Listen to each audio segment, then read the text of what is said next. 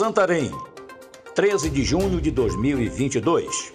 Aqui é Oswaldo de Andrade, direto da redação do jornal O Impacto. Confira comigo as notícias que são destaque na página do seu jornal O Impacto.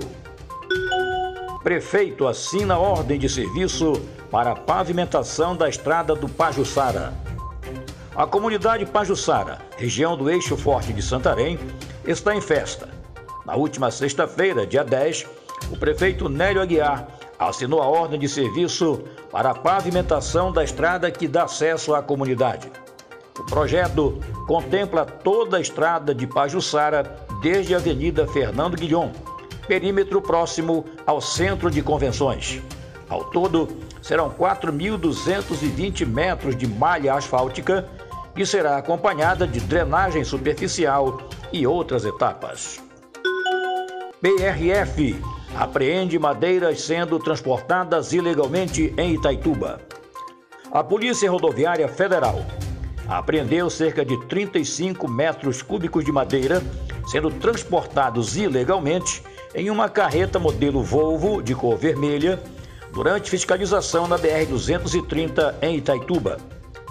Ao constatar a carga de madeira nativa serrada, a equipe solicitou as guias ambientais e a nota fiscal necessária para o transporte.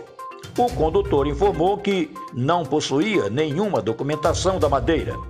Diante dos fatos, o homem assinou um termo circunstanciado de ocorrência, TCO, em tese pelo crime ambiental previsto no artigo 46 da Lei 9605-98, que torna crime vender, expor à venda, ter em depósito, transportar ou guardar madeira, lenha, carvão e outros produtos de origem vegetal sem licença válida.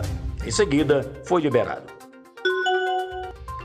INSS autorizado concurso para técnico de seguro social. O Diário Oficial da União publicou nesta segunda-feira, dia 13 de junho, a portaria da Secretaria Especial de Desburocratização, Gestão e Governo Digital, que autoriza a realização de concurso público para o provimento de mil cargos de técnico do Seguro Social do quadro de pessoal do Instituto Nacional do Seguro Social INSS. A responsabilidade pela realização do concurso será da presidência do Instituto Nacional do Seguro Social, a quem caberá editar a respectiva norma mediante a publicação de editais, portarias ou outros atos administrativos necessários. Para mais notícias, acesse www.oimpacto.com.br. Uma ótima semana a todos. Até a próxima e muito obrigado.